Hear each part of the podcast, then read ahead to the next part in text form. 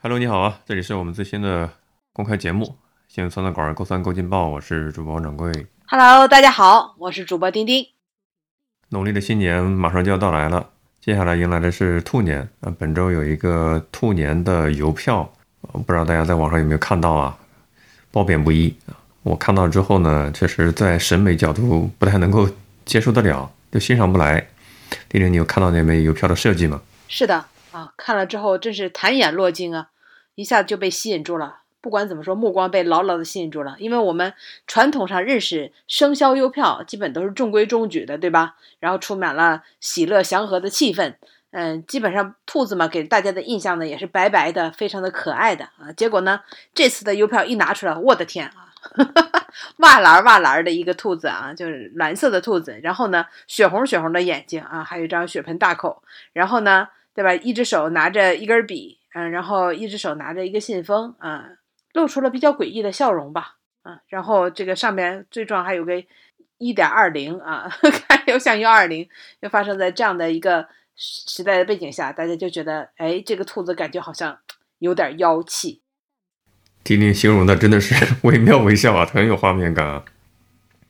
你刚刚那个一块二毛，它是邮票的官方面值，这个不太像是幺二零的谐音啊，或者说是隐喻，这只能说明是物价上涨、通货膨胀。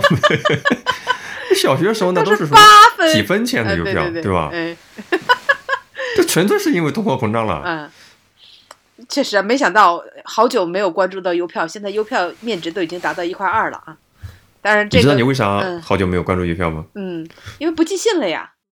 说说起这个这个邮票啊，真的是满满的回忆。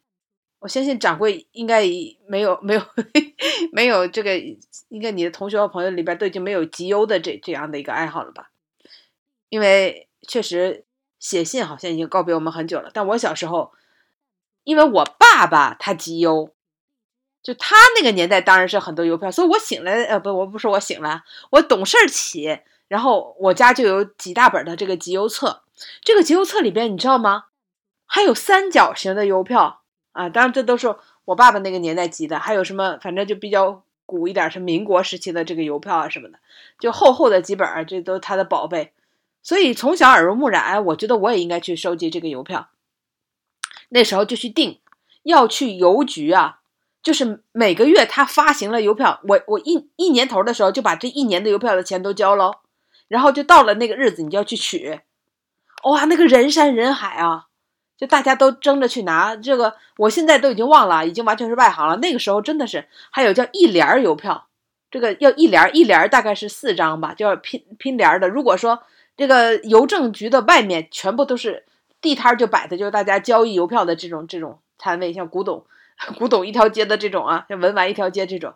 就一联儿邮票四张联票的啊，这个就价格就更高。如果它这个邮票的旁边还带着一个边儿，上面写着什么“中国人民邮政”啊，“中国邮政”就这个字样的，哇，这个票那就价格更高。然后呢，那个时候真的是集邮，就是别人给你写了信，对吧？大家都要把他这个票邮票给它用水泡，把这个信封这一块剪下来，剪下来之后放在水里边泡，把它泡一一完整的可以撕下来。最开始的邮票的时候啊，背后还是你要添胶水的，后来就不用了，因为邮票的后面它自动带着成胶，你拿你拿舌头舔一下啊，它自动就就就粘了，就粘了啊，你就能粘到这个信封上。然后呢，那个时候邮票啊，它底下都写着呃杠几杠几啊，现在也是二杠一啊什么二杠一什么，就一共两张，这是第一张。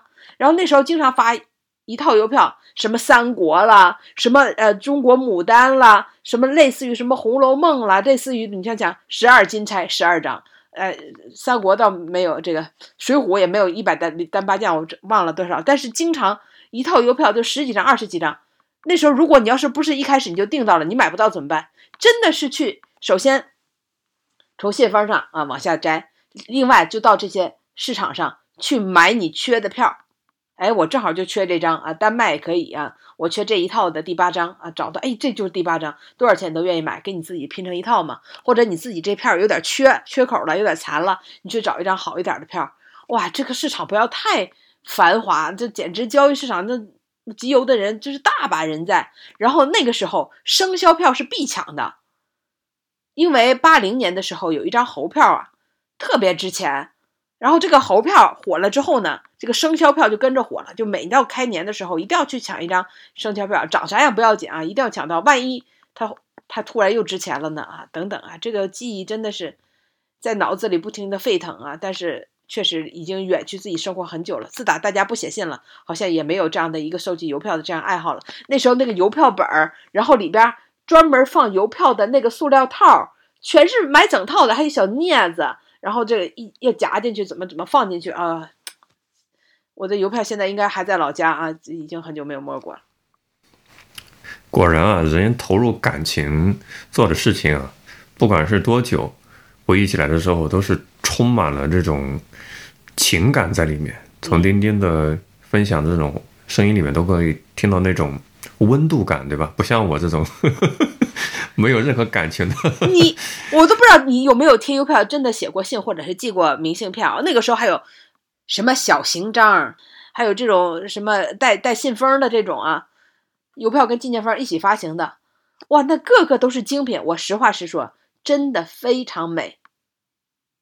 就那个邮票设计的真的美轮美奂，我我每次翻开这个集邮册，我都觉得它不仅是邮票。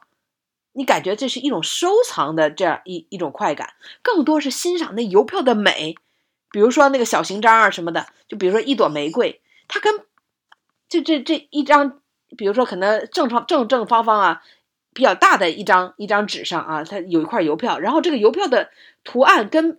它外边的这个小型章，外面的这个这个图案，也就是拼接在一起的，就特别的美，繁花似锦。每年都会有一些花卉的，或有一些国画的，或有一些，比如说像这个莫高窟啊，或者一些呃这个中国的一些名胜古迹的，然后都做成了，有的是用画的形式，有的是用动画的那种那种那种手法，有的是那种啊，反正照片的很少啊，但真的太美了，就欣赏邮票。你觉得这一整套，你要缺少一张，我的天，你的人生都不完整了，就那种感觉。哎，我就在想，你小时候收集这个邮票的交换邮票的场景，跟现在年轻人收集这个 NBA 的球星卡 NFT 有什么区别？哎，有有点相似。那时候我哥也集邮，哦，堂哥也集邮，然后他来到我家里，就每次都带他的集邮册，然后我显摆我的，他显摆他的。结果有一次他缺了一张，我正好有。我妈就作为奖励品就给了他了。你从他眼睛里看出了杀机是吧？当时就感觉他说他他他跟我妈说说说说大妈他缺这张，哎呦，我的心呐！我妈就那拿去啊，我再找找，说不定还能再找着一张同事。就是那个我妈妈她那时候集的邮票都是文革时候的邮票，特别特别都是真的从信封上剪下来。我妈说，我再把过去那信封找一找，说不定。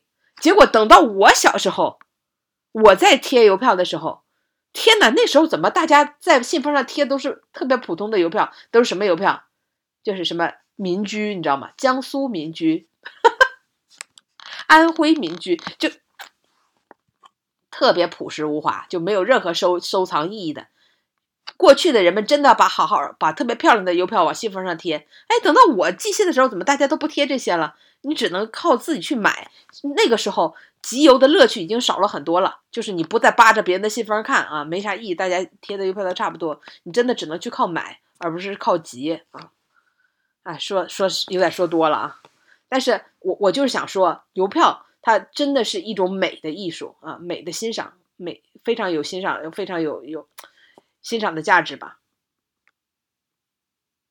你是有真感情的，这个我们已经听出来了，对吧？邮集邮是你的青春记忆之一，像我这种没有这样一个癖好的，所以就完全无动于衷啊。不过我想提醒一下你，呃，春节的时候，如果你回老家，真的好好翻一翻。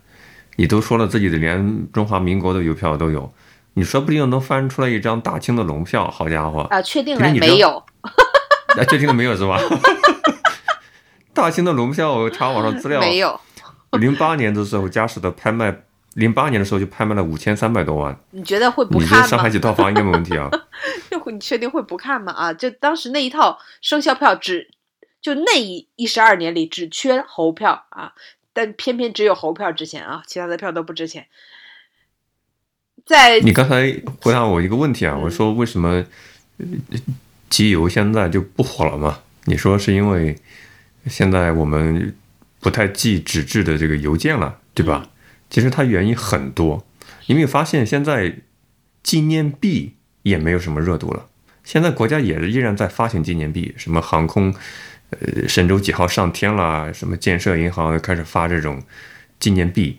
以前啊，发纪念币都是要早早的在银行门口排队，凌晨都要排队去抢的。现在都是，我只能说货源充足，随时能买到，因为没有人炒这东西了。限量发行一亿套，嗯，对，一个是实用功能上层面，你说大家不计纸质性了是吧？这只是一个呃应用场景这个层面。实际上，我理解背后，它这种收藏的炒作的这个热度。已经已经消失了，就没有人去炒这个东西了。但是像猴票、大清的龙票这种物以稀为贵嘛，那始终是有人炒的。嗯，确实，当时猴票为什么火？哎呀，我小时候还琢磨的挺明白的，后来也忘了啊。总之，嗯，你一旦是如果有邮票出现了错票，你知道吗？印错了，或者说上面的字印反了，就是反正这种，那简直就是价值连城了。因为万一出现，它都要回收的啊。有些流传出来特别特别贵的、特别火的邮票，往往是回收就漏网之鱼啊，印错的那几张那错票，那价格不得了啊。但实际上，等我开始集邮之后，就没听说啥邮票，就就感觉已经走了下坡路了。然后那个时候就感觉邮票就越来越贵，明明都应该几分钱嘛啊，等大家收藏它，就变成了花钱去买。然后就每每也不用来，真的不用来贴信封了。去花钱去买的时候，就觉得哇天哪，怎么一套一年都要一两百块钱？就觉得好夸张啊！就慢慢的就淡去这这种这种兴趣了。哎，每个人都是全套，反正也都一买就买整套，也不缺缺票了，对吧？然后这东西也没有什么升值空间了，反而就大家就淡下来了。确实集邮的人就越来越少了。至于纪念币。难道是因为大家都用支付宝了吗？可能也不是，可能这个收藏的 背后是要有人炒，有人这个行业有收藏的乐趣，收藏的乐趣，或者说变得，因为我们不在那个圈子里，所以就感受不到了。这确实不太不太理解啊。如果有拍卖啊，一些比较大额的，是会上新闻的，会被大家关注到的。只不过这个行业圈子里面不太炒了。但是像艺术品收藏、古玩字画，那始终这个热度是有的嘛，拍个。上亿都是有可能的，这个市场是一直在的。当然也不包排除像收藏品市场有有人这种恶意洗钱啊，还有各种方式啊，这是富人的游戏啊，咱们就不得而知了。不过我们一天开头聊不是说勾起青春回忆只聊机油这个事情，而是兔年的这张蓝色的蓝兔的邮票呢，它的作者是一个大咖，九十八岁的。黄永玉老先生啊，他是中央美术学院的教授啊。丁丁所说的1980年那个龙票、猴票，就是中猴票，对猴票。中华人民共和国成立之后，第一个发行的生肖邮票就是出自他的手笔，所以人家是有很强的艺术功底资历的啊。他当然他们家族也比较显赫啊。你像他表叔是沈从文，知名度很高啊，是吧？你说现在以我们的审美来讲，你。接受欣赏不了这老爷子的作品，你又不好意思说这这东西是粗制滥造，对吧？人家毕竟是一个九十八岁的大师，这就是有点尴尬的地方了。他肯定不存在辱华的这个倾向啊。这如果是一个年轻的什么美术教师画的这个啊，马上大家就得看他啊有没有留学背景啊，跟什么是不是日本、美国的什么人员来往过近等等啊，是不是故意辱华？属于高级黑浪，这是。看看他画这个画的日子是不是什么烈士去世的日子等等啊，都都要找一找啊。这是不是他在从中笑了？这个兔子，人九十八岁的大师啊，其实已经九十九岁了，过完年已经九十九岁了。他不存在着故意去辱华或怎么样啊。所以呢，然后看了他整套啊，他画过十二生肖，他真不是只画了这个兔子，就是有点这么。你说他有点妖气也罢，有点邪魅也罢啊，他画的很多，其实你看到他有一种他自己特殊的手法，这种手法呢，你可以说有点幽默，有点诙谐，就他有他的个人风格在，就这种风格可能与大众认知的那种中规中矩的啊，就喜庆和和和谐的这种这种画风啊，可能不太一样，但这种画风呢，有一点点怪诞，但他用的又是中国画的手法。总之，我第一眼看到这个兔子的时候啊，我也感觉天哪，实在是 实在是有点接受不能。但回头想想，我过目不忘啊，我对这个兔子过目不忘。我我看了那么这么这么多年，呃，其他的这些生肖票什么我都没有什么印象啊。但是这个兔子真是让我过目不忘。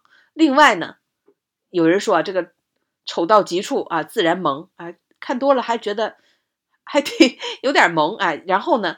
引起这么大的话题度，然后引起大家这么多的关注，这么多的讨论，这也是邮票界，我觉得十年十几年以来，可能也是很少有的一次啊，带来这么大的话题度。所以，作为收藏来说啊，我觉得这可能不是一件坏事。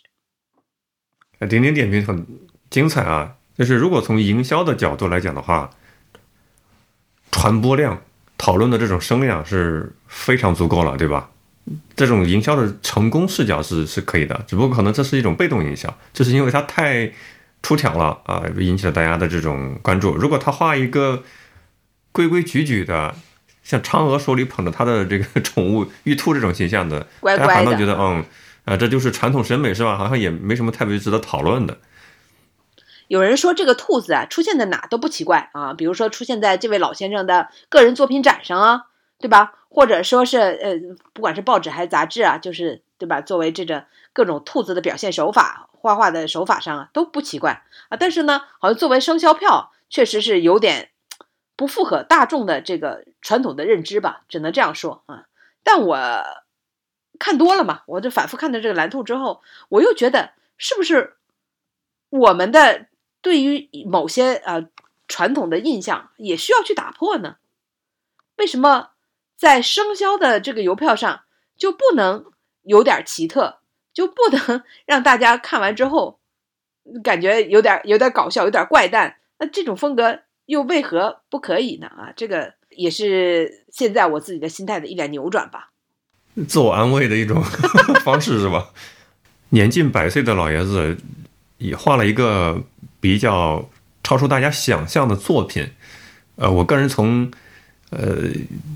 审美的角度啊，我确实是乍一看欣赏不来。但是从一个艺术家的角度啊，他能够相当于是什么进行有所突破吧？这种胆量、勇气，嗯，这种跳出了大家的期望的做法，大胆的做法，我还是确实比较钦佩的啊。虽然这真的审美角度，我第一眼看，我觉得它特别像是我以前看过那些很多。邪点动画片，你知道吗？对 对对，很多人说像邪点动画里的，特别邪点的那种感觉啊！你说让一个小孩子、未成年的小孩子看这样的兔子的形象，或者说玩这样的兔子形象的玩偶，估计能把他吓得够呛。特别可爱啊，有温暖啊，暖色调一点关系都没有。这个中国邮政广西分公司啊。就在最近的一个呃博物，就广西博物馆主办的一个活动上，竟然把这个兔子给实体化了，做成了一个大玩偶，就像那个琳娜贝儿是那种感觉啊，就做了一个大，真的能把孩子吓哭。后来赶紧马上撤下，没办法，这确实是接受不能啊。嗯，不过你知道吗？就是有人一看到这种啊，他其实说是国画也罢，他其实有点动画的这种感觉嘛。不是经常就是我们说，哎呀，留下儿童年阴影的，其实往往也是一些动画片呢，就在我们的心里边留下这个童年阴影。哎，这就这种画法，这种手法，其实你也不能说不给孩子看啊。但是有有些这种有点怪诞、有点邪 邪点的这种这种画法，确实有很多还是经典的，你知道吗？我记得我小时候。做梦的做噩梦的时候，都会出现了一个一个形象。这个形象来自哪里？来自于中国一九八三年经典的动画，叫《天书奇谭》，里边有个老狐妖。哇，天哪！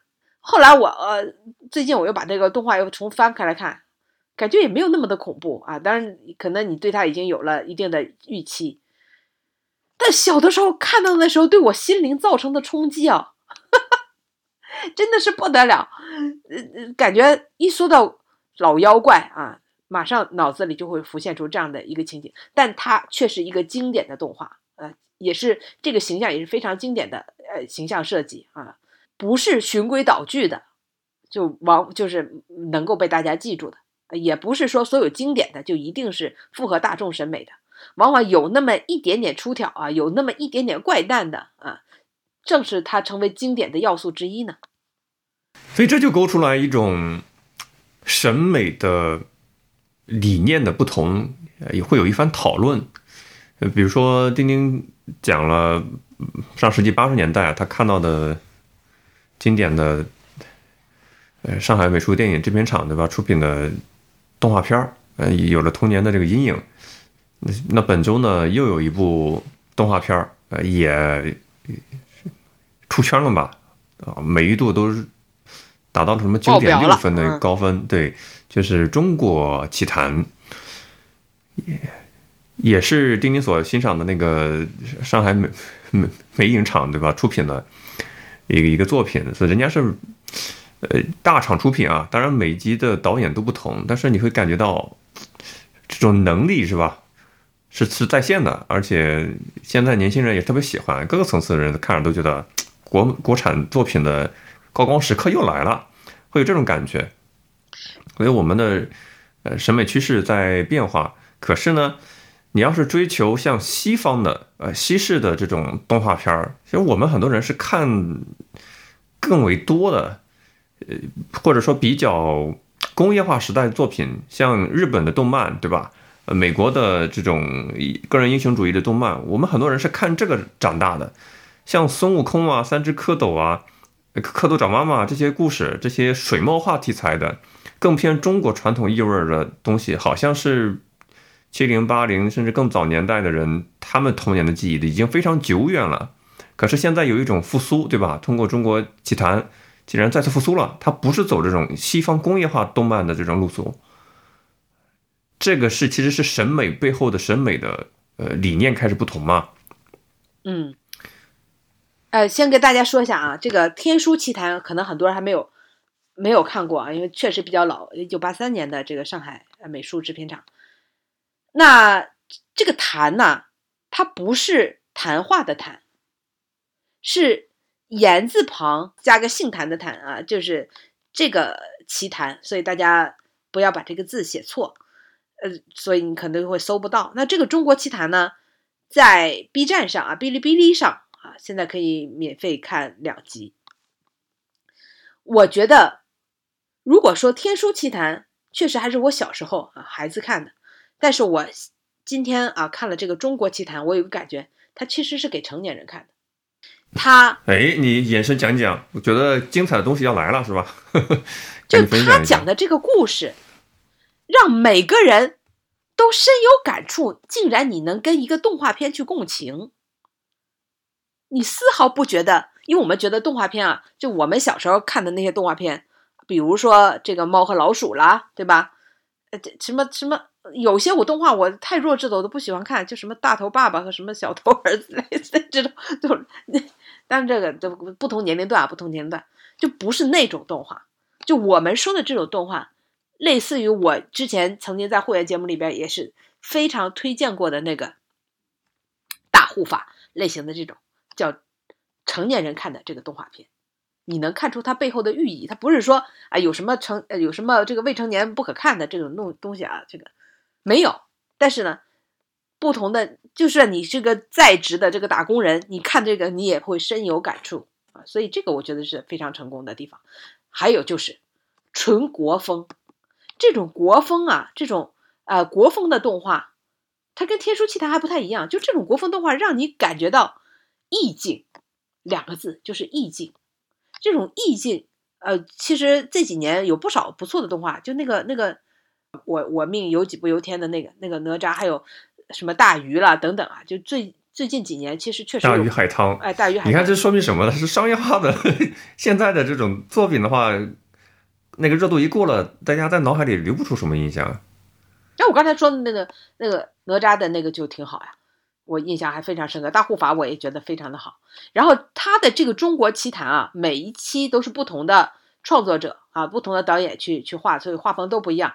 那至少前两期画风非常的简单，就是童年的味道，就是小时候看动画片那个那个感觉，看《天书奇谭》的那时候那个感觉，齐天大圣那时候那个感觉，平面的二维的，然后就是浓浓的这个水墨画啊国画的这个风格，然后这个里边的这个无论是配乐啊还是都往仿佛从自己的童年当中走来，哎，但是讲的故事，你却觉得非常的现，它有它有现代的这个影射啊，比如说第一期叫《小妖怪的夏天》，你听这个名字，哎，掌柜再说说。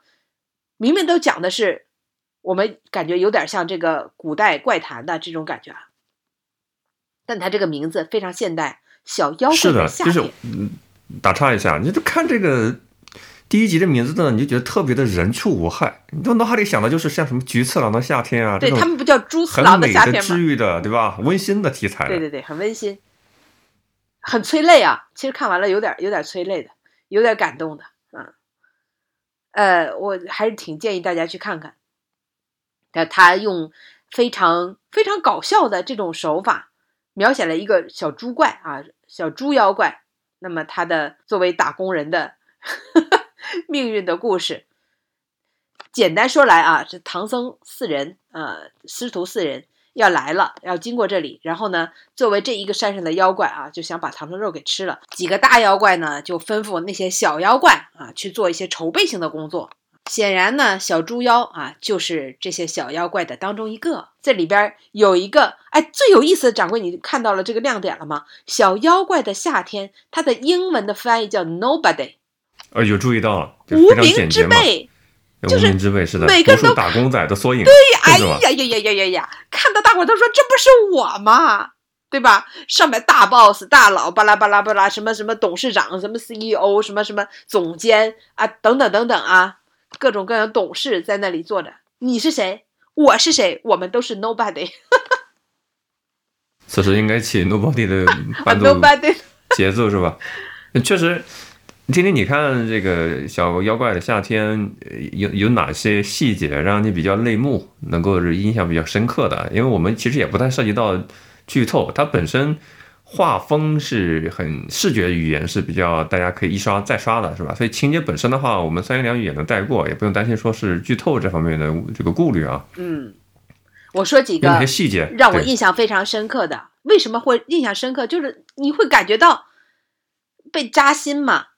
这个小猪怪啊，他们要要要要准备拦这个三拦这个师徒四人嘛，要求这些小妖怪去准备这个剑。然后呢，这个小猪怪啊，在做这个剑的时候，发现剑抛不远，然后他发现在后面插根羽毛，这剑就能发得更远。所以所有的人都做的这个剑都是一模一样，就一根树枝儿啊，就到他这每个树枝后边插了一根羽毛。然后对吧？这个领队啊，这不叫领队啊，这叫工头。工头就过来说：“你这怎么回事？”他就说：“我发现插根羽毛甩得更远。”结果呢，提高了工作效率，对，提高了工作效率啊！我作为一个 nobody 啊，我竟然开始开启自己的心智啊，主动去做一些改良。不想当螺丝钉，所以所有底下人都说，这不就是程序员吗？对不对？这个这个电影应该叫甲方儿，不是出小妖怪的夏天，应该叫做甲方儿啊。结果呢，这个领领领队说啊，工头说，我让你怎么做就怎么做，要跟我做的一模一样，咔嚓把他原来的这全部决断，我不那句经听你的典台词你没说呀？啊？怎么说？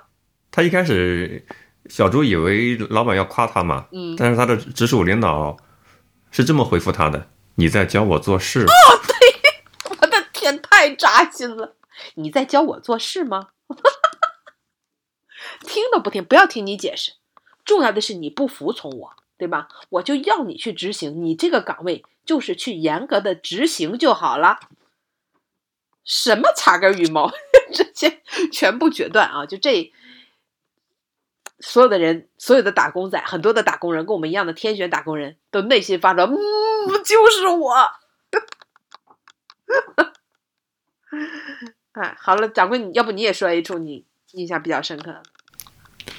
呃，我印象深刻的是小猪的妈妈在山洞里面跟他儿子的一句台词，可能这句话就是比较的轻微哈，不像视视觉上有那么震撼力啊。就他妈妈说：“你看他的兄弟姐妹一窝猪嘛，一家人争了戚戚很多，但是他妈妈讲当年这个山大王就路过他们家门口，在那么多兄弟姐妹里面一眼就挑中了你。啊，我对这句话印象特别深。你其实你这样去理解啊，所以他是一他个是一个他是一个被选中的那一个猪猪矿是吗？不猪猪矿矿。就在人群中，他是被山大王选中的，那说明什么？他是一个天选的一个猪，嗯一个猪，对吧？然后你想一想，你代入视角一下，为什么会被选中？因为他 special，对吧？独一无二嘛。他以为自己 special 啊，他自己不服从规则，不服从秩序，后面做这些事情，我觉得就像是山大王当年给自己埋下了一个种子，就是有因果关系的，就是因为他是独一无二的，被山大王从猪群中一下就选中，把他送上了，相当于是不不不。有，有有了一个好饭碗一样，出人头地了一样。其实我是不同意，我觉得三大王无非是就是人群中多看了他一眼。啊，就随意挑中了一个猪。你觉得三大王会在意底下这些小妖？我们看这些小妖都选的什么小兔子、小刺猬、小小乌鸦、什么小猪？他是打算从上面往上往从底下往上提拔吗？并没有啊，根本这些都是猪矿，都是都是妖矿，根本就是没有自己的思想啊，就以完全去执行算了。而且我还有一个印象特别深刻，就跟他说，今天晚上什么两千斤胡桃木啊，全部凑齐，底下弹幕都飞起来了，都说天哪，就根本不考虑实际情况的设定 KPI，其实大家都已经老板的思维就是生一个孩子要怀胎十月，那我给你五天个人的话，啊两个月应该出来了，对吧？这大家都已经知道大概这个整个故事是讲什么啊，就是就是唐僧要来了啊，然后这个山上的大妖精，然后小妖精啊去准备这些东西，你听听，就特别的不，就是特别的让我们感觉这就是一个现代办公的一个缩影，完全不考虑实际情况。不考虑他们的实际能力啊，直接就设定这么 KPI 啊，不管你能不能做成，一定要完成。我不管不管不听不听，哎，我我都突然都感觉我自己的耳朵里传来的不是配对动画配音的声音，是我领导的声音。丁丁刚才说的这个观点我非常欣赏啊，你可能看到了中国奇谭里面更像是有职场经验的，对吧？有成人社会阅历的人，看起来更津津有味儿，更看懂了一些呃作者想要表达的东西，对吧？但是小孩子看的话，可能也会看到画面上啊、情节上，他们也很喜欢。每个年龄段的人欣赏角度不一样，但我想说的是，你回想一下，我们在童年时候看的那些上海美影厂出品的作品，它其实从成人视角看，他们也是有寓意的，只是当时你也没看懂罢了。没看懂。举个例子嗯，比如说像那个葫芦娃那个故事，葫芦娃里面举举几个例子啊，这一二三四五六七各个葫芦它有自己的本事。原著那个动画片里面，那个蛇精给葫芦娃兄弟摆出了各种各样的嗯难题，让他们去呃去解决，但发现都解决不了。有一个是让挤葫芦娃说，呃，这里有一一一碗水，一缸水，你把它给这个给端起来，但是他怎么着就是没端平。你现在去看的话，你就明白他那个他是想表达就是一碗水端不平嘛，人多嘛，嗯，这么一个寓意。你再比如说，他要炒一锅饭，但是这个这个饭怎么着都炒不好，就是大大锅饭嘛。就是他讲了很多成人规则里面那些呃难办的这种困境，这个你倒但让小孩子是看不懂的呀。我想起来，我小时候看过，也是一个水墨画的动画片，我不知道掌柜有没有看过，就是一个和尚有水吃，三个和尚没水吃。我这个不是一个成语，真的是我小时候看的一个动画，就一个和尚也是那种水墨画的样子，吭哧吭哧，结果三个和尚，哎，就你坐在那儿，我坐三个人背靠背坐，谁也不去抬水。我虽然记住了这个梗，但我当时不太理解为什么。这这只以后有团队带团队的开始理解了，是吧？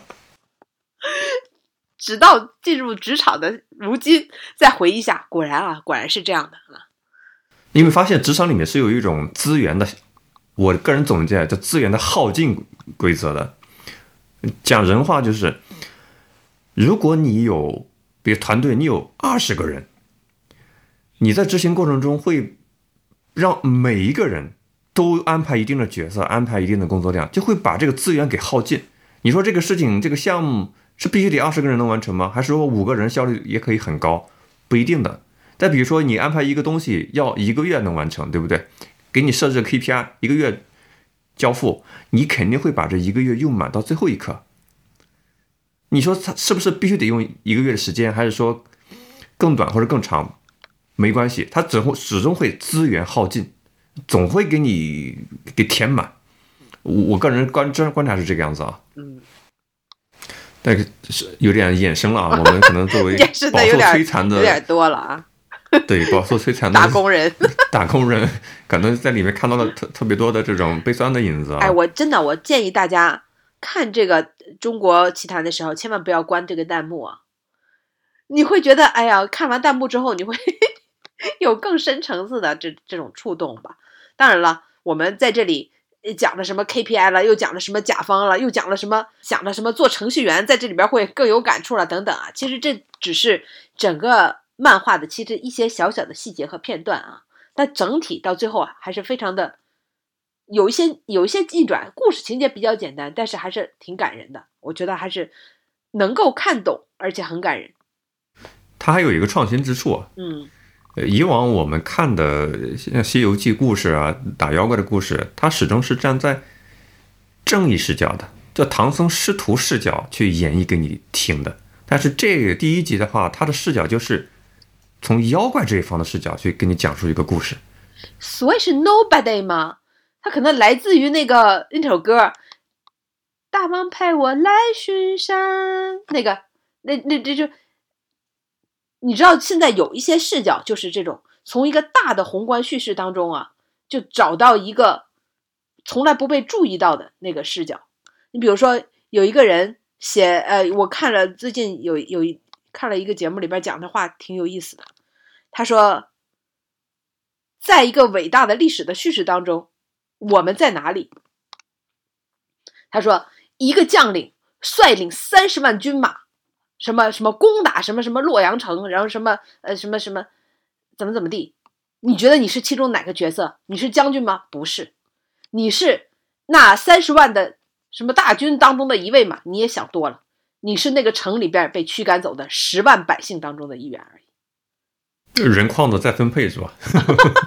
被驱赶调配到其他地方就。是这个视角，就是我们往往以为自己是上帝视角，但真的其实啊，我们落在这个宏大的叙事当中，真的就是非常小的那一个。所以他呢，在这里边，掌柜，你有没有注意到一点啊？就是他讲的是啊、唐僧师徒四人来，但从头到尾，我们最期待的、想看到的，是不是跟我们印象当中的唐僧四人、师徒四人长得是一样的？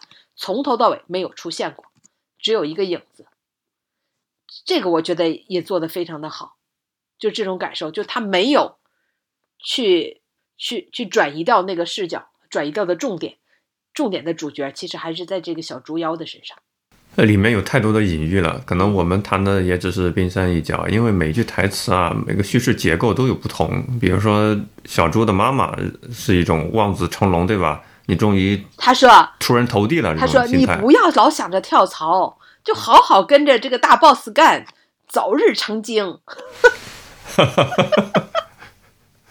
那我们就暂时聊到这里吧。关于第一节故事，其嗯对对实它就像诗一样，如果讲太细的话，就会把一些中国意象中的留白的这种意境给破坏掉了，对吧？我们就先讲这么多。其实我们核心的核心的内容完全都没有讲啊，这里边最重要的感情线我们也都没有讲啊，就给留给大家感情线呢，感情线最丰富的不是第二集吗？啊。对，第二集第二集叫鹅鹅鹅啊，英文名叫 Goose Mountain，峨山，对吧？嗯鹅山，这一集简简直是太给成年人看了啊！就是年纪稍微小一点可能都看不懂啊。这成人世界太复杂，关系太复杂，太乱。好，这个掌柜，要不然你再解读一下这个第二集鹅鹅鹅吧。我们就我先不讲这个动画片的演绎的版本了吧。这个其实是有古代的文学典籍出处的，只不过第二集的导演进行了一些一丢丢的一些个人 DIY 的一些改造啊，跟原著有一丢丢的不同。整体的还是比较尊重原汁原味的故事情节的。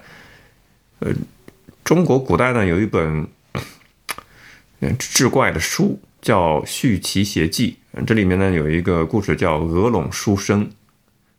鹅笼就是一个笼子里面装着大鹅的，就啊鸡鹅同笼是吗？那那那那对鹅笼出生的这么一个故事。啊，呃呃兔鹅同笼啊，sorry，呃，在古书里面，这个寓言故事其实字非常短啊，就一百来个字儿，但是它演绎出来的情节跟你回味的东西，简直是太那丰富了，是吧？就展现出来我们中国古人的这种嗯描绘的想象力之丰富啊，寓意之深刻，对吧？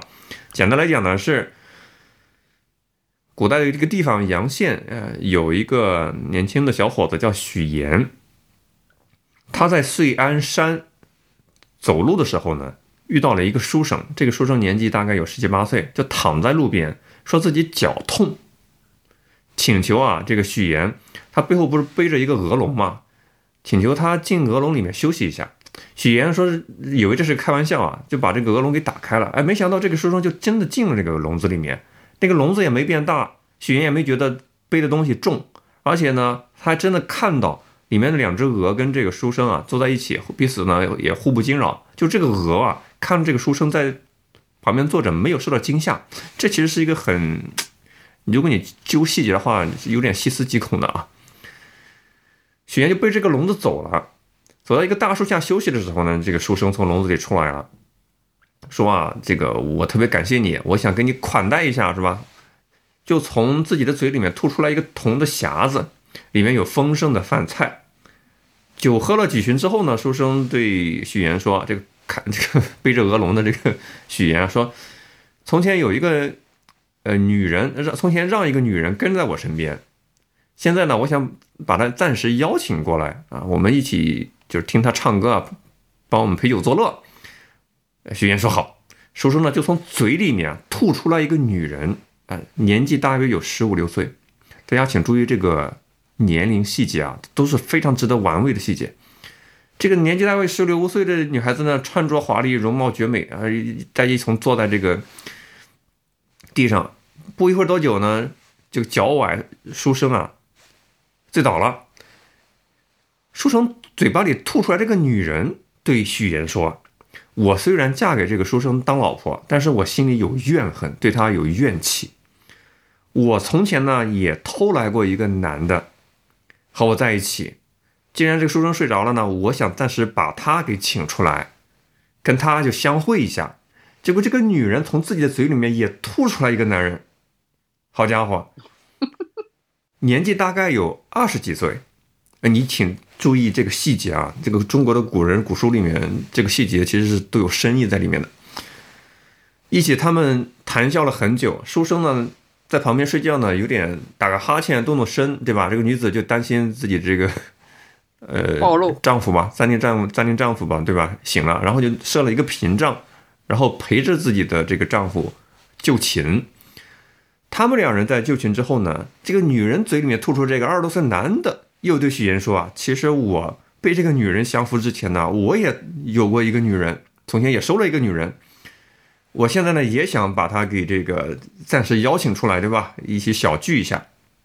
好家伙，又吐出来一个女子，彼此呢就是几个人相谈甚欢。原著里面呢，这个书生啊，是对他们这些复杂的贵圈很乱的关系是没有戳破的，对吧？没多说话，对吧？过了没多久之后，那个其实是狐妖啊，脚受伤的狐妖睡醒了，听到动静睡睡醒了，然后他们就像套娃一样的，一个个的就把自己以前偷来的男男女女都塞到自己的嘴巴里面，全都变回了这个原形。书生呢，醒来之后对许岩说：“啊，我这一觉睡得挺久的，让你一个人单坐着，很郁闷吧？”哇，这句话我看了之后，我都后背发凉，你知道吗？他没有太多的心理的描写，但是这寥寥数语背后都是我感觉，这成年人的心机都太深了。天色已经晚了啊，咱俩应该告别了，就把这个他这个这个女子啊，包括这个器皿啊，都吞到了这个口里面去，但是把那个盛菜的那个大葱盘子留给了许岩，说啊，没什么慰藉你的，就把这个留给你做做纪念，对吧？这个事情就这么结束了。当然了。中国奇谭里面把这个故事一些细节啊，包括结局做了各种视角啊，一些 DIY 的调整，我我们就暂时不剧透了，对吧？这个故事其实最早呢是佛教的一本书里面的故事，传到中国之后呢，中国的文人进行了改编。我想说明这一点，它本来是一个佛教的故事，你可能你想不到，佛教还有这么这么复杂的 人物关系的一个比喻的故事。点点，你作为一个有非常这个丰富的人生阅历的成年人，你看了这个故事之后，你有什么直觉的反应感想可以分享吗？哦，先跟掌先跟大家说一下，刚才掌柜说的完全是古书里这个故事。呃，然后呢，刚才说的这个鹅鹅鹅呢，就这个中国奇谭里呢，是可能跟这个故事啊核核心可能有点类似，所以也不影响大家去看啊。我觉得最后确实还可能更触动大家心灵的，还是奇谭当中最后那个情节的转变。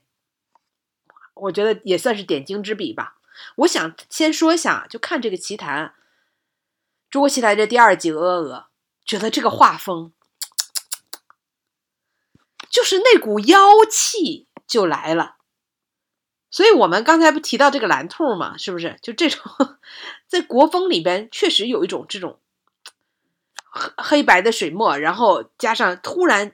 那么几点飘红啊，就感觉这个妖气扑面而来。它不需要特别复杂，像美国动画那种一定要做的什么，对吧？让人感觉到非常的瘆的这个鬼脸啦，什么流什么各种各样肚破肠烂这种都不需要。就这种恐怖的这种攻心的这种感觉，真是淡淡的几笔水墨就能感觉得出来。再配上说太棒了，真的是这样。配上一点点音乐，哇！就是我们这种意境表达的话，它它跟西方这种具象的话有有一点高下立判了，对吧？对呀，你知道这个西方的这种，就是经常一一打开窗户，哇，外面一 个一个烧焦了的脸，我把你吓个要死。是靠你你比如说在艺术表达里面，就撇开这个动画不谈，就中西方的审美，就艺术创作的意境高下立判，有个很很典型的一点，西方的天使，你看他的形象，他是人的肩胛骨长出一一对巨象的翅膀，然后他才能飞。我是我说实话，我小时候我第一次看西方的这种故事天使的时候，我是觉得有点突兀，就人的身体里面长出这个翅膀，就觉得这个安的有点突兀，就好像是打一个不恰当的比喻，就好像是在上海的古建筑里面突然出现一个苏俄风格的那个上海每年书展办的那个楼一样，就这个这个风格就完全不搭。但是你看中国古代的艺术表演表达里面会飞，人会飞，它是怎么表达的？你像敦煌长袖善舞，就是我穿着很飘逸的衣服，我舞动一下袖子，我就飞起来了，是这种飘逸的表达。不需要长出什么具象的东西。他不是说我对我后面长出一只很生硬的翅膀出来，就是一种形象的这种高下立判，还是还是值得我们去自豪的。嗯，就还有你说京剧，对，京剧就是他挥一下鞭子，千军万马就过河了，但实际上你看不到一匹马，看不到一个兵，对不对？但是我们印象中就脑补的这个画面，确实一挥鞭。京剧舞台上，千军万马就过去了。所以，就这个动画片里，它这个意境感太赞了。就是你，你当时这个狐狸出现什么，你在脑子里后面立刻冒出凉风，让我瞬间把电脑的声音就调小了，就有这样这样的一个感受啊。然后啊，包括他怎么样去具象，就用这个动画的形式啊，去把这个故事给表现出来。就水墨，就是这种水墨这种感受啊，然后透着一点诡异啊，透着一点妖气，都让人感觉到恰如其分啊，非常的适合成年人看。小孩看，一是看不懂，二来可能会做噩梦啊。当然了，呃，就提到了这个，比如说他的这个套娃哈，等等弹幕里边也说，就这个套娃，就哎，每个人的心里边。都还有自己的对吧？那个心头好，那你这不是非常成人的世界嘛？对不对？就呃，身边都跟跟着一个蚊子血啊，内心还有一个白玫瑰啊，就往往有这样的一个感受。但是这种这种在在古代的中国古代的这种荒诞的这种描写，这种非常呃一种这种呃奇奇怪的这种，其实书是很多的啊。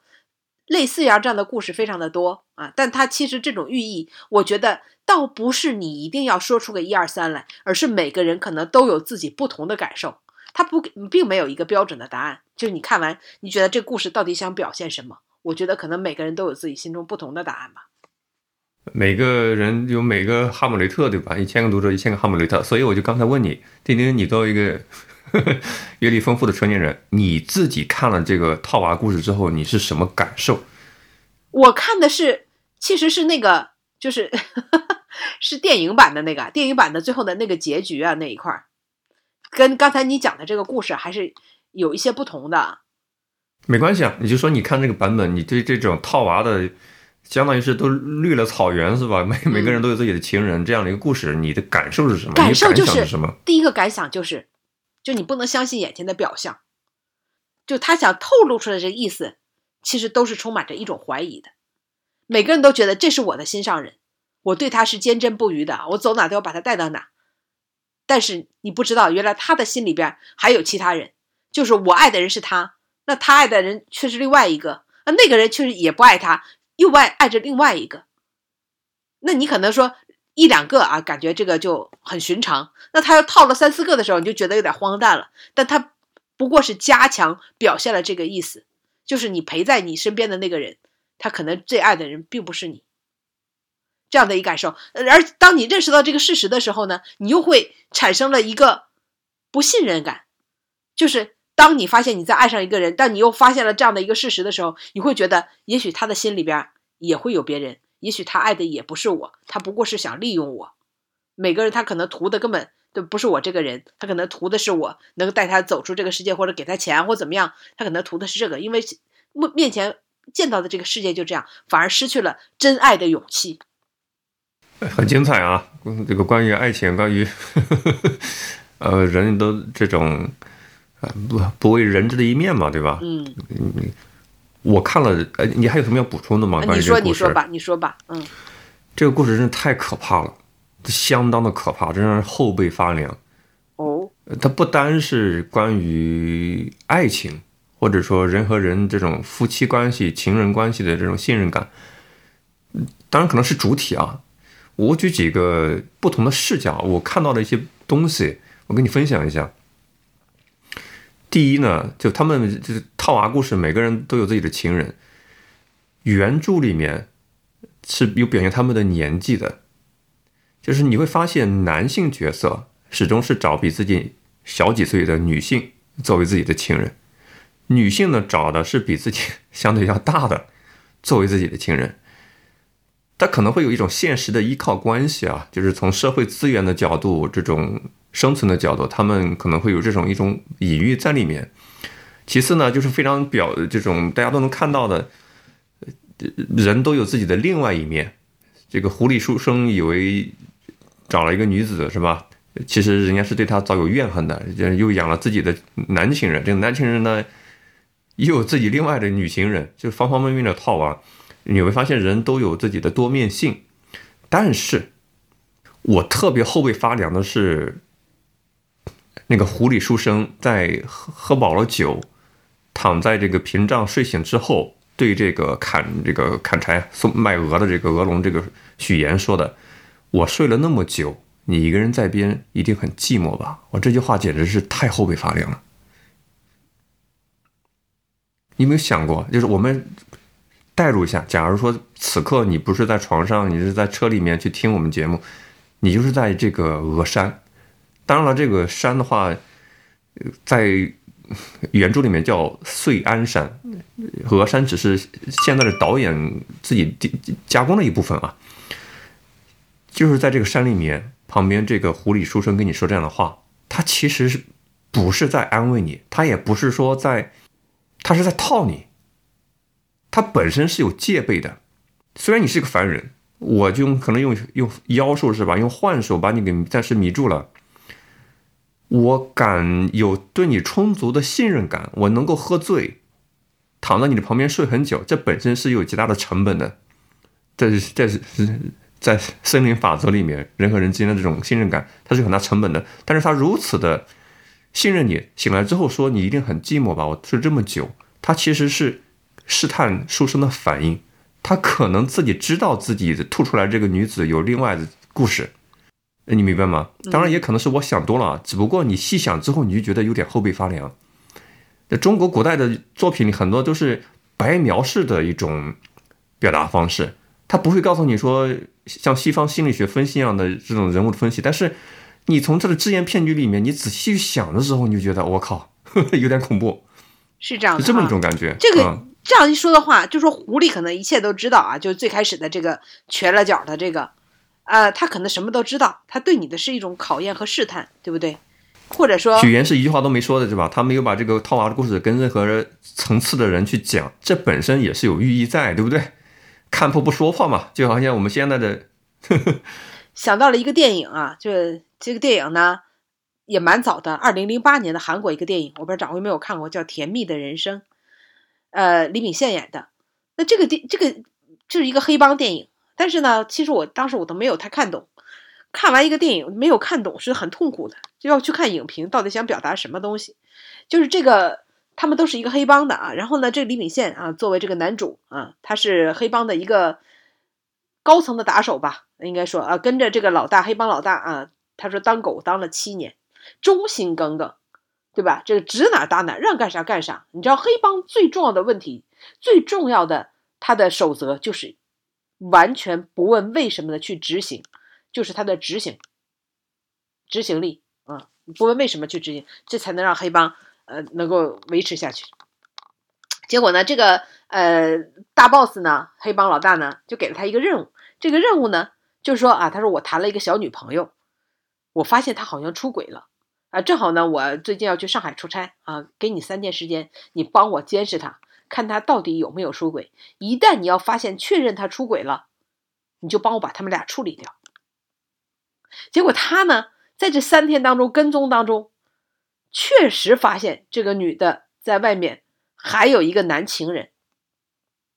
所以我就想说，你觉得这女人，这个女生啊，就是一个大学呃，这个音乐学院的这种啊，拉大提琴的，看上去非常的清纯啊，文艺。但你想想，他能跟一个黑帮白胡白白头发老头老大在一起，他难道是图他不洗澡，图他年纪大吗？那肯定是金主嘛。所以他有什么有优良品质的呢？这个我觉得大家都心知肚明。然后他在外面又找了一个套娃，对不对？又找了一个男情人。没想到呢，这个李秉宪竟然就被这个女女生给迷住了。他看到她拉大提琴之后，发出了发自内心的微笑，就感觉这是他从来没有领略到的美好啊！当然，我前提我觉得这女主角真的是毫无魅力可言，我不知道为什么要找她来演啊！看着反正这电影里边感觉不出来一点吸引力在哪啊！但是呢，哎，他就被迷得五迷三道。然后呢，他把这个嗯年轻男女给堵到了这个房间里之后呢，他本来第一时间就应该给自己的黑老大打电话，哎，他没打。然后呢，他自作主张的放给了他们俩一个生路，就说你们俩以后再也不要见面了，就当这件事没有发生过。然后他就走了，他以为这件事就拉倒了，结果一切都在他黑老大的掌控之中，完全都了解了发生的一切。然后他黑老大就要把他给除掉。不惜一切代价要把他除掉啊！但是他呢，一开始根本就没有想到黑老大为什么要除他。我给你当狗当了七年，为什么要除他？除掉他，最后他不得不反抗，反抗就把黑帮的人全都杀了。最后就杀到黑老大的面前，然后他就问：“我就想问你一句，你为什么要杀我？”然后这黑老大说：“因为你呃侮辱了我，不听我话。”他说：“不是这个原因，到底为什么？”结果这个老黑老大就说：“你的心里是不是有他啊？就是女的那个他那个女孩嘛。”然后他把这黑老大也毙掉了，然后他自己对吧也被乱枪打死，这个电影就结束了。但你不觉得其实这里边，你再想想刚才这个这个鹅鹅鹅的这个故事啊，这黑老大其实对他也是一种考验，因为呢，我看这个解读啊，就说这个黑老大黑帮老大呢，他自己感觉受到了这个女生的蛊惑，对吧？他感觉呃看到了自己不一样的生活，深深的迷恋上了这个女性。年轻的女孩啊，然后他问了一下自己手下的这个啊打手，从来没有谈过恋爱，也没有过女朋友啊，所以他让他去监视。其实我想对他也是一种考验吧，把这一份美好摆在你的面前，你是不是能够承受得住这种蛊惑？然后就没有，所以黑老大不能不能对自己下狠手啊，他觉得自己不应该受这样蛊惑，他没有办法制止自己，看到自己手下也这样，他就想把他给干掉。但我不知道这个分析对不对啊，但是这如果是一场考验，我相信是没错。我听您刚才介讲了一个韩国电影啊，非常精彩，我都想去连完节目去看一看啊。嗯，呃，我让我想起了好多脑海里好多作品啊，嗯能看的不能看的我都想到了，还有不能看的，需要分享一下吗？嗯，然后你你说说不能看的那个，分享一下这个电视台不让播的那种是吧？可以啊。十八家的是吗？嗯你刚讲那个韩国电影的故事，我让我想起了一部，呃，日本有一个很知名的艺术家叫四山修斯，他导演过一部电影，一九八一年，很早了啊，可能比我们很多听众朋友年龄还要大，叫《上海艺人娼馆》。上海就是我们录节目这个上海，艺人就是奇异的异，呃，人类的人，娼馆就是妓院的意思。上海艺人娼馆，这个电影的原著改编的是一个法国的呃作家叫欧的故事，一个是一个虐恋的一个故事。情节呢，我用一两句话来概括，就是在上海艺人餐馆里面有一个有钱的大佬，他有一个情妇叫欧，少女欧，怎么去？就虐待他、玩弄他，百般依顺都没有问题。这个有钱大佬是心里没有受到影响的，但是偏偏当这个少女欧被一个一个中国的少年爱上之后，他们两人产生了感情之后，这个有钱大佬就开始歇斯底里了，就要杀人。就当你能够接受一些你底线以外的东西，呃，但是如果你触碰底线，比如说像这个韩国的大佬一样。你发现自己真爱的东西其实是真爱着别人，这这种感觉触碰到你的底线，你就要毁灭它。让我想起了这部以前看过的一个电影啊，《上海艺人娼馆》里面的配乐还是很精彩的。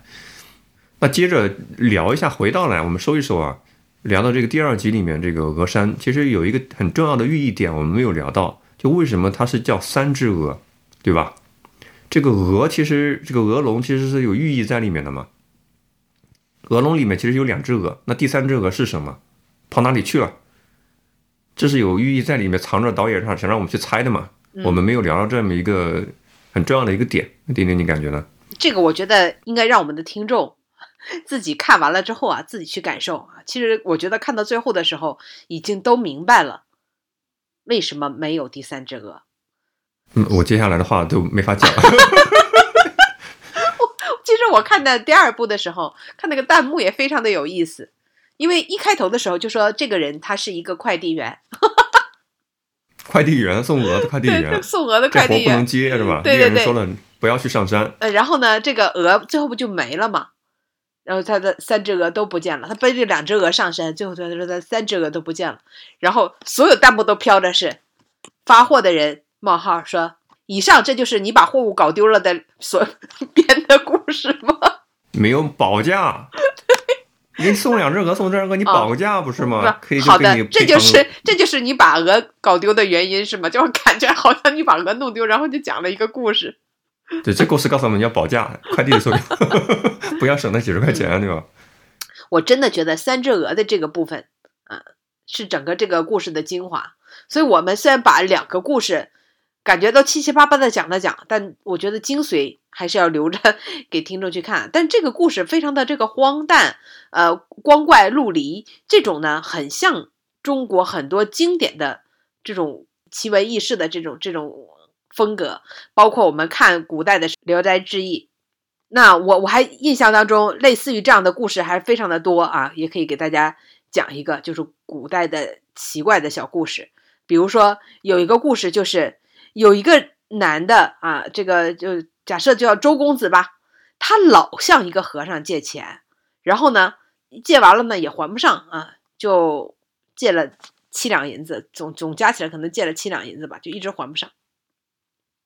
然后他就跟呃这个和尚说：“这个我这辈子可能就还不上你了，将来我就哪怕当驴啊，来生当驴，我也要就是就给你就当牛做马的意思嘛啊，我也要来赔偿你这个钱。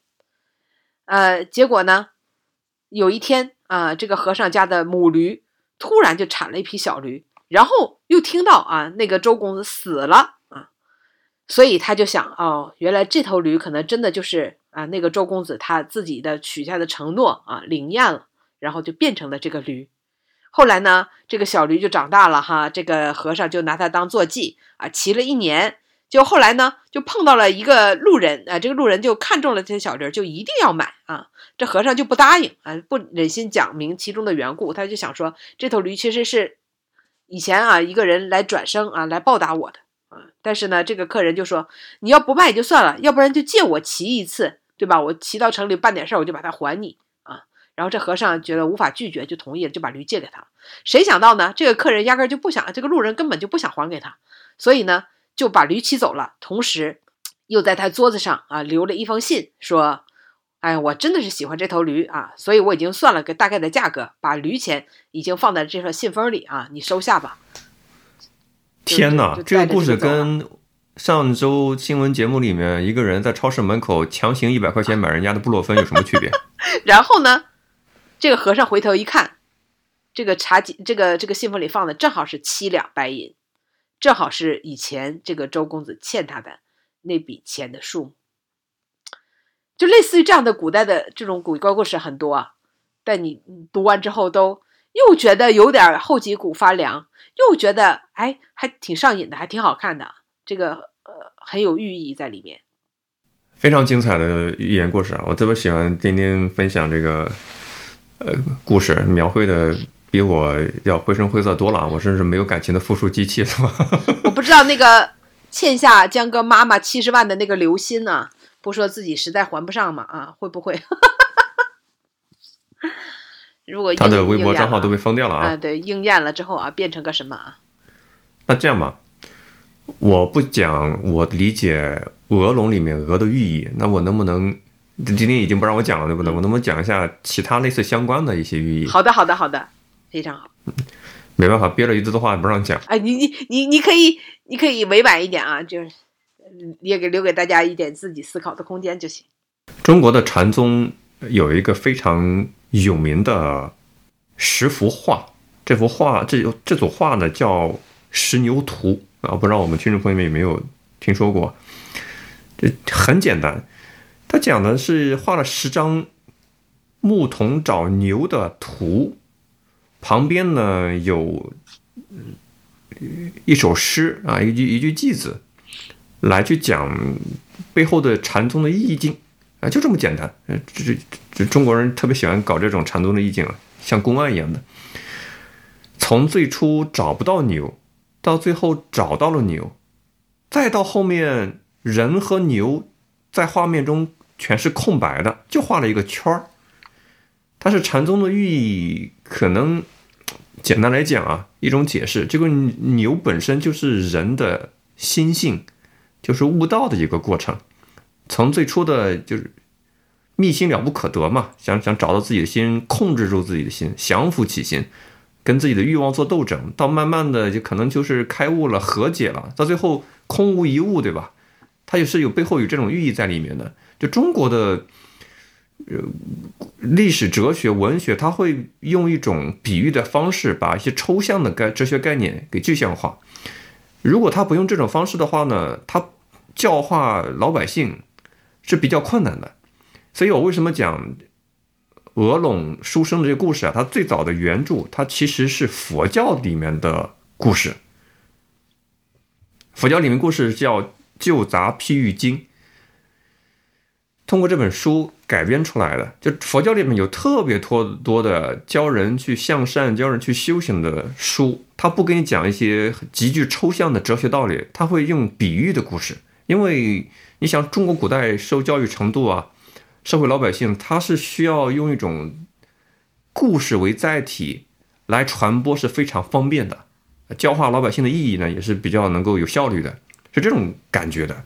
你说这个鹅龙书生里面鹅是什么样的一种一种比喻吧？呃，我我讲这个石牛图的故事可能会有一些关联的这种关系。其实我们我就感觉我在读苏教版的语文教育的时候，我发现苏教版里面有很多的故事，现在看来还真的挺有哲学意味的。我不知道丁丁你有没有小学语文的时候看你们的教科书，就东北的教科书里面有一个关于三层楼的故事，听着这么诡异呢？好像没有。就是有一个富豪，他要修修楼，他只要第三层，就这么一个故事。你以前听过没有？没有听说过，我只听说过一个寓言故事，就是有一个人说啊，吃到第十个馒头的时候，他吃饱了，然后他就说，哎，早知道前九个我就不吃了，我直接吃这第十个就好了，是类似于这样的故事啊。啊，确实有异曲同工之妙。那可能只是我们江苏版的。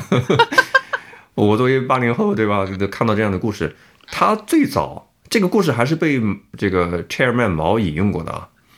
他最早，呃，在苏教版里面啊，在我们的小学语文的教育里面，他给你告诉你，这不是一个佛教故事，因为你不能在学校里传教嘛。他告诉你，这个其实是你要打基础，你要学习要扎实，要一步一步的来，你不可能说。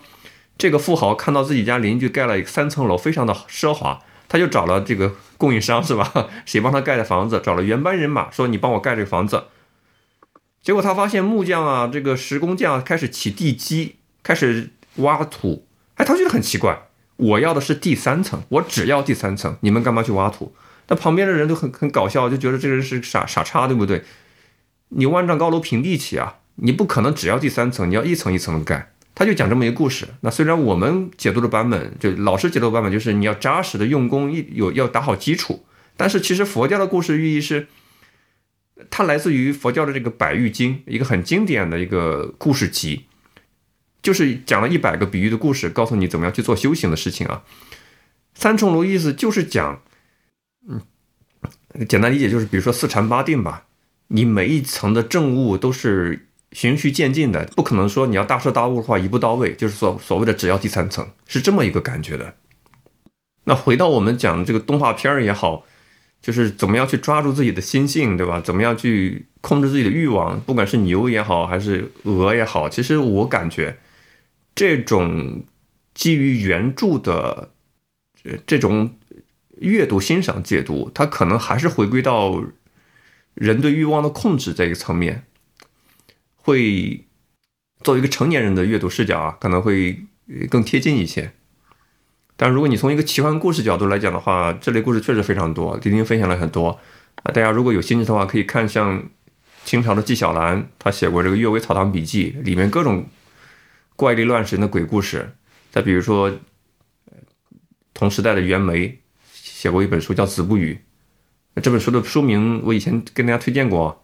就是孔子讲子不语怪力乱神嘛，就神神怪怪的东西咱不说，对吧？所以他就专门讲孔子不愿意说的故事，就怪力乱神的鬼故事集在一起叫子不语啊，这么来的。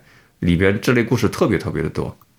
是这样的，其实看这个也挺上瘾的，有很多的关于这种怪力乱神的故事，很短，它都很短，对吧？但是停都停不下来啊。把这些故事，我会发现，如果你把它。用这种动画的形式啊，或者用这种漫画形式啊去表现出来，真的也也也挺值得一看的。其实，在日本也有类似于这样的漫画，呃，我不知道掌柜有没有看过，叫《百鬼夜行抄》啊。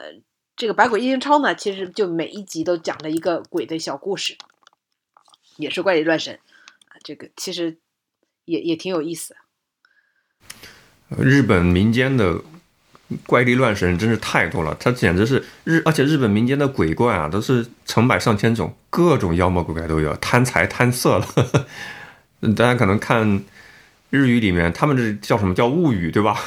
奇妙物语，他们这个物语就是 原是物语，就是故事的意思啊。嗯，呃，我觉得，当然了，我我更感兴趣的是咱们这个中国奇谭这个动画，它其实后面还有很多集。它应该是一共有八集啊，现在只放出两集，然后啊，更期待后面的六集会不会有更精彩的表现吧。我真的感觉我们可能这个节目的一个特色吧，估计聊内容你在其他节目里听不到，对不对？就是丁丁和王掌柜跟他瞎瞎聊，他可能听得到怪力乱神嘛。呃，真的，我的我的个人观点，我是感觉呃，我们中国古代的一些文学作品、艺术作品，它的留白的意境的勾勒，它用一种白描的语言，寥寥几行字给你讲这个故事，你就像是余音绕梁三日不三月不绝一样，就是你可以反复的品，就特别的耐品，而且你在不同的年龄阶段，你都能品出不同的意味出来，这是我非常佩服的一点。所以，如果你被《中国奇谭》这样的呃上美场的作品所感染的话，其实你看很多原著的话，那简直是宝藏，它是看不完的故事啊。嗯，还有就是我们中中国古人的想象力，或者中国文人的想象力，也是特别的夸张。我初中语文的时候有有一个故事叫宋定伯捉鬼，我不知道你们的有没有看过，或者是课本里出现过？还没有哎。天哪，这！国内的版本真的差别好大，我还挺怀念以前看的这个语文教科书的。大概是我忘记了吧？大概讲什么？你不会觉得人对鬼的是一种害怕的一种情节？宋定伯捉鬼，就是一个南阳的书生宋定伯，年少的时候晚上走路遇到了鬼，他竟然把这个鬼给卖了，让人大跌眼镜啊！就是他不是怕鬼，他竟然是斗智斗勇把这个鬼给卖了。我觉得这个中国古人的想象力实在是太牛叉了。一般人怎么会想到这种故事？建国之后就不能有鬼，所以我们看到的都是 都是古代的故事啊。呃，这是《搜神记》里面的，就是魏晋南北朝那个年代有非常多的社会的压力，就那个时候文人是人人自危的，然后又不敢跟，就是当朝者，就是各种新兴的皇帝同流合污，他们他们可能会寄情于这种故事中来。表达自己的一种情怀吧。希望更多的类似于这样的动画，呃，这个比较经典的古代的怪力乱神的，可以搬上大屏幕吧。那我们今天节目呢，又瞎扯，聊了非常多。丁丁推荐了特别多他看到的优秀的电影也好，故事也好，啊，包括以前看的这个山影厂的其他的作品，啊，大家有兴趣的话呢，就沿着我们，呃。两位主播分享的一些蛛丝马迹，可以搜出来特别多。我们提到的这些经典的作品，可以找过来看读，都非常的棒。嗯，也可以关注我们的公众号，搜索“酸菜馆播客”啊。我们本期的文字版、音频版可以免费的下载查阅。你也可以考虑成为我们的会员节目的听众，在公众号里面有购买会员的方式。我们每周六晚上都会上线私密的啊非公开发行的会员节目。啊，期待你的加入。好的，感谢大家又陪伴我们听了这么长的时间啊，希望你有所收获。那么我们下期节目再见喽，拜拜。更多节目下载荔枝 FM 收听。